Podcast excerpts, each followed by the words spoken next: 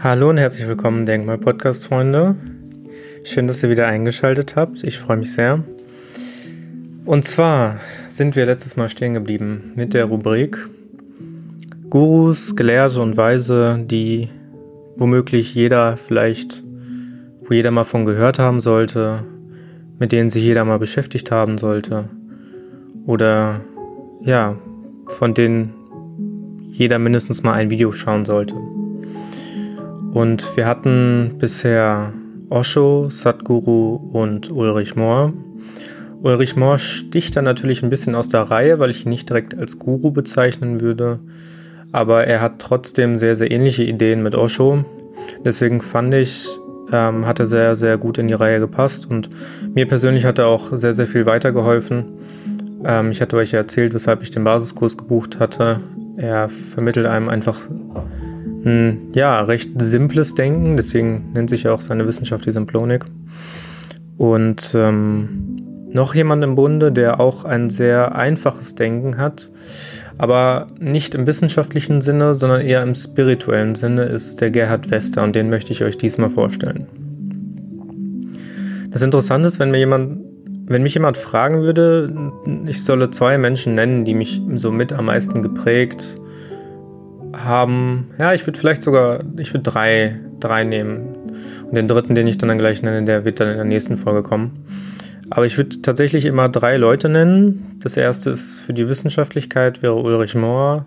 Die zweite Person wäre Gerhard Wester, die ich in dieser Folge vorstelle. Und die dritte Person wäre Christian Rätsch, äh, Ethnopharmakologe und Schamane, der sich ja sehr, sehr viel mit Schamanismus auf der Welt befasst hat, bei drei Jahre lang bei Indianern gelebt hat in Mexiko und auch ein unglaublich tiefgehendes Wissen hat. Und diese Menschen haben mich so mit am meisten geprägt und haben mich eigentlich auf den Weg gebracht, wo ich heute bin.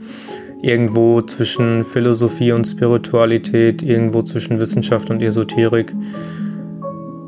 Irgendwo ein bisschen mehr zu mir selber äh, gefunden, aber trotzdem habe ich, das weiß ich auch, habe ich noch einen sehr, sehr weiten Weg vor mir.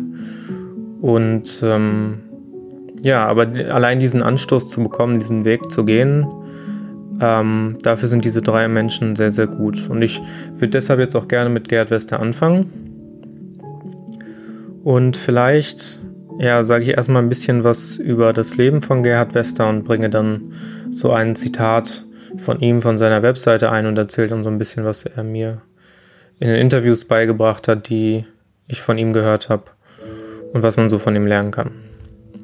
Also Gerd Wester ist 1955 äh, geboren. Der hat ähm, eigentlich erst einen relativ konventionellen Weg beschritten. Der hat 1987 Physik und Elektrotechnik an der FH Dieburg ähm, studiert und war dann anschließend erstmal Berater im Großkundenmanagement bei der Telekom und erst 1994, also quasi ähm, sieben Jahre später, hat er dann eine Heilpraktiker ähm, ja, Ausbildung gemacht.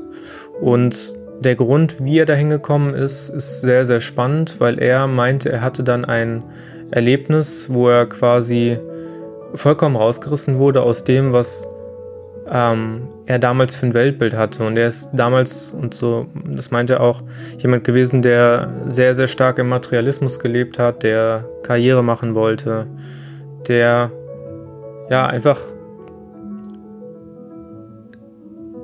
den Wohlstand, sage ich jetzt mal, gesichert haben wollte und sich ansonsten keine Sorgen im Leben machen wollen wollte. Und dann hatte er aber dieses einschneidende Erlebnis und dann hat er gesehen, was er eigentlich und so sagt er selber, für ein Wesen ist und wofür er eigentlich auf dieser Erde ist. Und laut ihm ist sein Zweck hier auf dieser Inkarnation, ähm, Menschen Heilung zu bringen. Ähm, und dafür hat er eben auch eine ganz, ganz besondere Gabe mitbekommen. Und diese Gabe umschließt, dass wenn er die Namen von jemandem hört, dass er, und das Geburtsdatum dazu, muss ich noch, muss ich noch dazu ergänzen, ähm, dass wenn er das beides hört, dass er quasi wie so eine Art Lebensfilm von den Menschen vorgespult bekommt und ja, dann sieht, wo sich der Mensch auf seinem Weg befindet, auf seinem sehr, sehr individuellen Weg. was für innere Konflikte äh, er, also dieser Mensch dann auf dem Weg hat und in welche Richtung Gerhard Wester ihn schicken muss, damit er mehr ähm, ja, zu sich selber findet. Und das ist natürlich erstmal, also man muss sich das schon ein bisschen mystisch oder esoterisch so vorstellen, wie so eine Art Wunderheiler, äh, wo jetzt natürlich mich die Ersten anschreien werden und sagen, ja, sowas gibt es doch gar nicht. Ähm, ich ich, ich würde auch nicht sagen, dass es 100% und absolut wahr ist. Ich konnte es ja nicht überprüfen. Aber ich halte mir immer erstmal die Möglichkeit offen zu sagen, okay, möglicherweise gibt es das.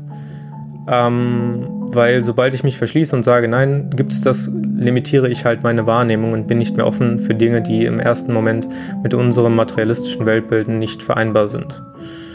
Ähm, das heißt, ich bin auf jeden Fall offen für übernatürliche Dinge so wie er das bestimmt ist das, beschreibt, ist das ja halt wirklich Hellsichtigkeit und ich sehe quasi diesen Menschen im Film in einer anderen Dimension und wie er jetzt hier hingekommen ist und in welche Richtung ich ihn schicken muss.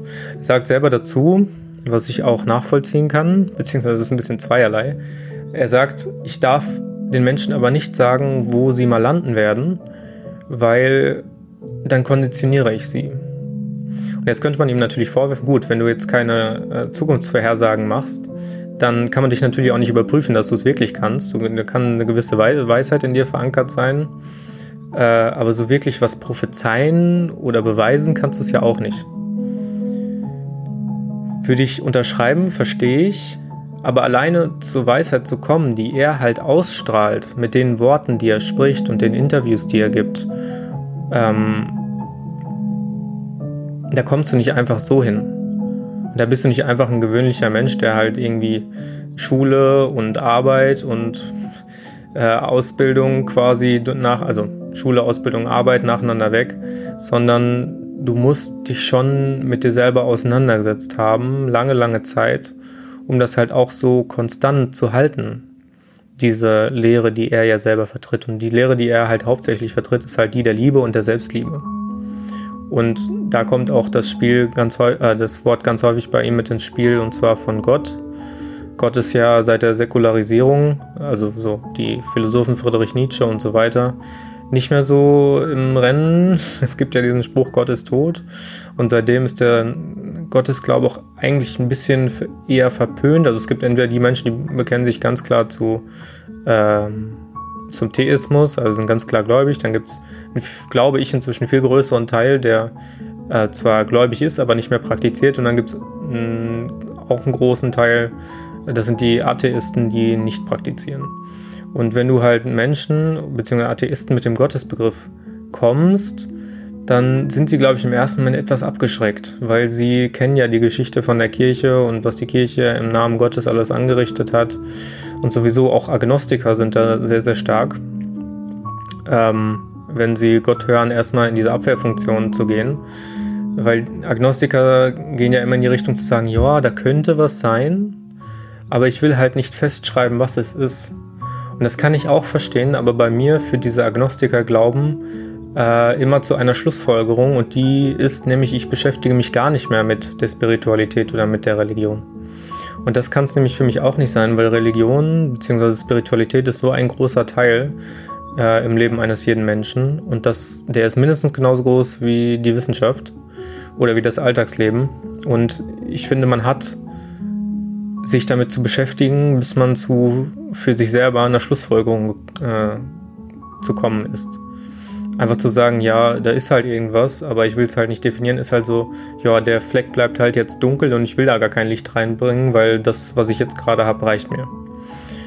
Und das finde ich dann halt immer ein bisschen so, ich suche Ausflüchte, anstatt halt wirklich, ja, einfach Licht ins Dunkle zu bringen. So, jetzt aber wieder zurück auf Gerd Wester. Gerd Wester redet halt viel von Gott. Und er hat halt auch dieses Buch geschrieben, das heißt ähm, Erkenntnisse jenseits der Bibel. Das heißt, er ist sehr christlich orientiert und auch in den Worten ähm, in seinem Buch, aber auch auf der Webseite, die ich euch jetzt vorlesen möchte, ähm, kommt das halt ähm, sehr stark raus.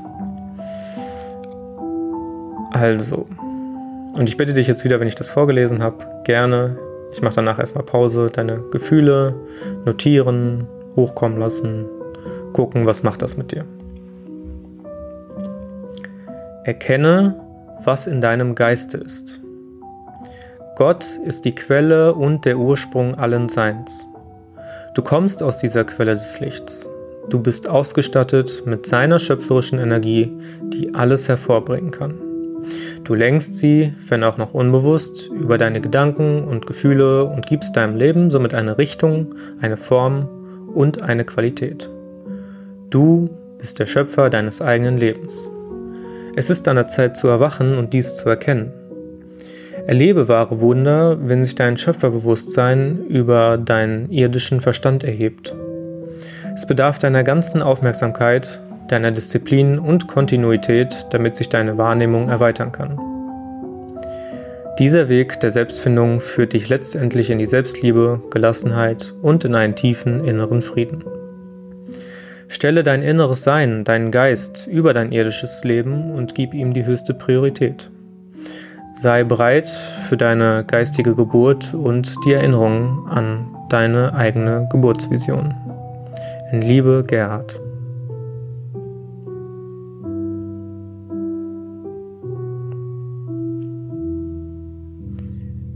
Also er hat da ja, finde ich persönlich, schon sehr, sehr viel angerissen. Und ich finde, da hört man auch sehr, sehr stark raus, worauf es ihm ankommt. Ich hatte das ja schon eingangs erwähnt, Materialismus ist kein Thema für ihn, sondern er ist halt jemand, der sagt, ich bin ein rein geistiges Wesen und darauf möchte ich mich auch konzentrieren. Und wie er ja gesagt hat, mit Disziplin und Kontinuität bedarf das zwar einer gewissen Anstrengung, und das haben ja auch Sadhguru gesagt, das hat auch Osho gesagt, das wird dir jeder Weise und jeder Gelehrte sagen, dass das Anstrengung erfordert, aber letzten Endes ist es eben diese Anstrengung, die, durch, die dich dann in deinen inneren Frieden führt.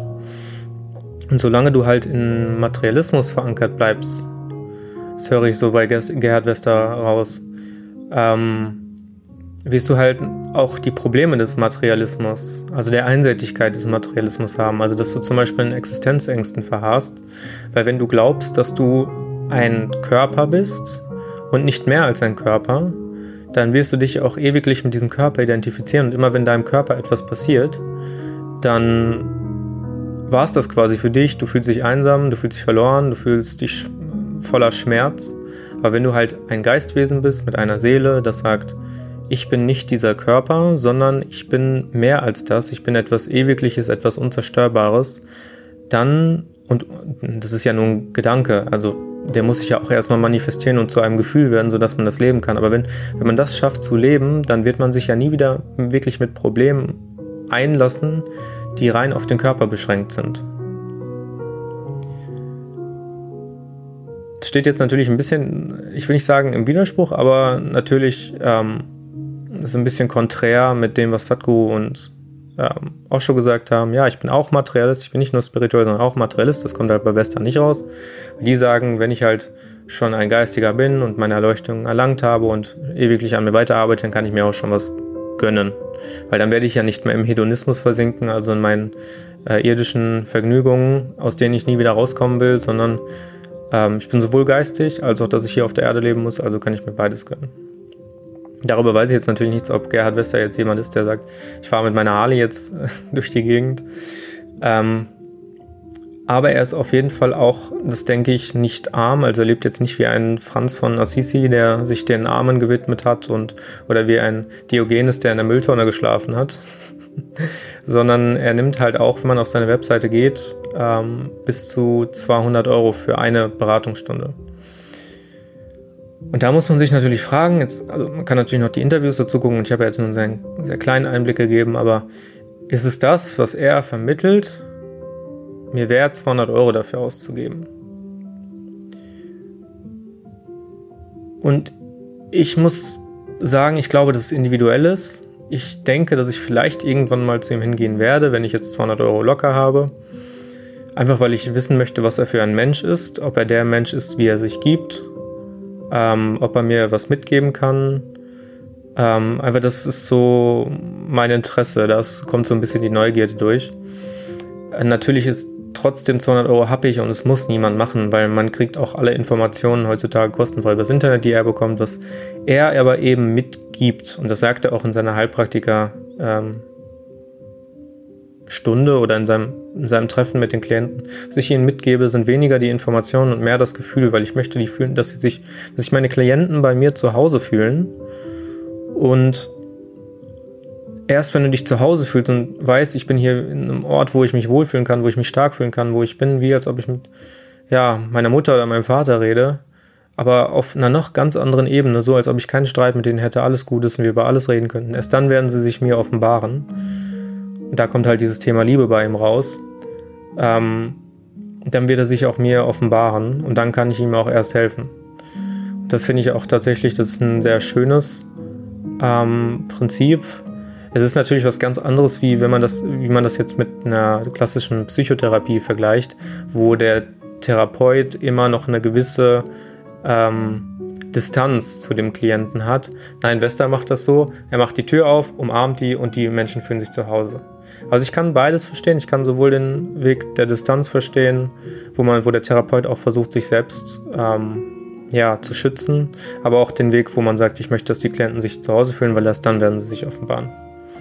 Ich muss aber sagen, es gibt einen Haken, den die psychotherapeutische Richtung nämlich hat, also die klassische schulmedizinische äh, Psychotherapie. Und zwar, wenn man Distanz zu dem ähm, Klienten hält, kann es sein, dass man sich selber anlügt. Und das habe ich schon hin und wieder mal gemerkt, äh, wenn ich jetzt irgendjemandem ähm, ja, Beratung gegeben habe oder Ratschläge gegeben habe, dass man sich niemals wirklich davon distanzieren kann, sondern man kann es nur verarbeiten und integrieren. Weil das, womit man konfrontiert wird, ist einmal im Gewissen drin und das Gewissen will eben beachtet werden. Man kann das Gewissen nicht ausschalten, sonst ist man Psychopath und selbst bei Psychopathen bin ich ja noch nicht ganz sicher, ob die wirklich zu 100% das abschalten können oder ob die es nur sehr stark in einen dunklen Bereich verschieben und es halt in perverser Form wieder hochkommt. Deswegen würde ich auch von meinem Gefühl her eher den Weg gehen, sobald ich halt meine Heilpraktika-Ausbildung gemacht habe, den Gerhard Wester gegangen ist, den Klienten Nähe bieten, anstatt zu starke Distanz und Gefühl mitgeben, anstatt nur Informationen. Ähm und ja, das sind alles so Dinge, die ich halt von Wester lernen durfte, wo ich gesagt habe, das gefällt mir, damit kann ich mich irgendwie identifizieren und auch die Interviews ähm, wenn man sich was anhört von ihm, ist das immer sehr authentisch, finde ich persönlich. Also vielleicht geht er einfach mal auf YouTube und googelt Gerhard Wester. Hat sehr viele Videos auch auf weltimwandel.tv. Ähm, einfach ein authentischer Kerl, sehr viele schöne Metaphern. Ähm, er beschreibt auch zum Beispiel, dass der Mensch teilweise einfach ist wie ein Heißluftballon, wo man einfach nur die Sandsäcke äh, abschneiden muss. Ähm, damit er sich in den Himmel bewegen kann, sozusagen. Ähm, aber das ist natürlich sehr, sehr stark vereinfacht. Also ich wollte einfach nur sagen, er hat eine sehr, sehr bildliche Sprache. Und ich glaube, das ist, kann sehr, sehr ansprechend sein, weil wir heute echt vollgebombt werden mit einer Sprache, die sehr, sehr viel Fachtermini beinhaltet, anstatt halt wirklich darauf ausgelegt ist, dass jeder Laie es verstehen kann und sich was darunter vorstellen kann. Und ja, das war es soweit eigentlich. das war mein Einblick zu Gerhard Wester. Ein sehr, sehr interessanter Mann, sehr, sehr vielschichtiger Mann. Einen interessanten Lebensweg hat er gehabt. Ähm, ich bin auf jeden Fall äh, gespannt, ihn irgendwann mal vielleicht persönlich zu treffen. Und wünsche ihm natürlich auch alles Gute und dass er vielen Menschen hoffentlich hilft. Und in diesem Sinne würde ich erstmal sagen, das war's für diese Folge. Schaut auf der Webseite vorbei, tristanstrivium.com. Da habe ich auch sehr, sehr, sehr viele weitergehende Informationen zu dem Thema, einen Blogbeitrag auch. Ansonsten hoffe ich natürlich, dass ihr mir Rückmeldungen gebt, was ihr euch wünscht, was für Themen ihr haben wollt.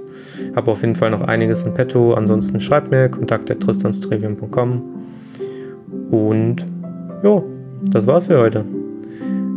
Bis bald. Ciao, ciao.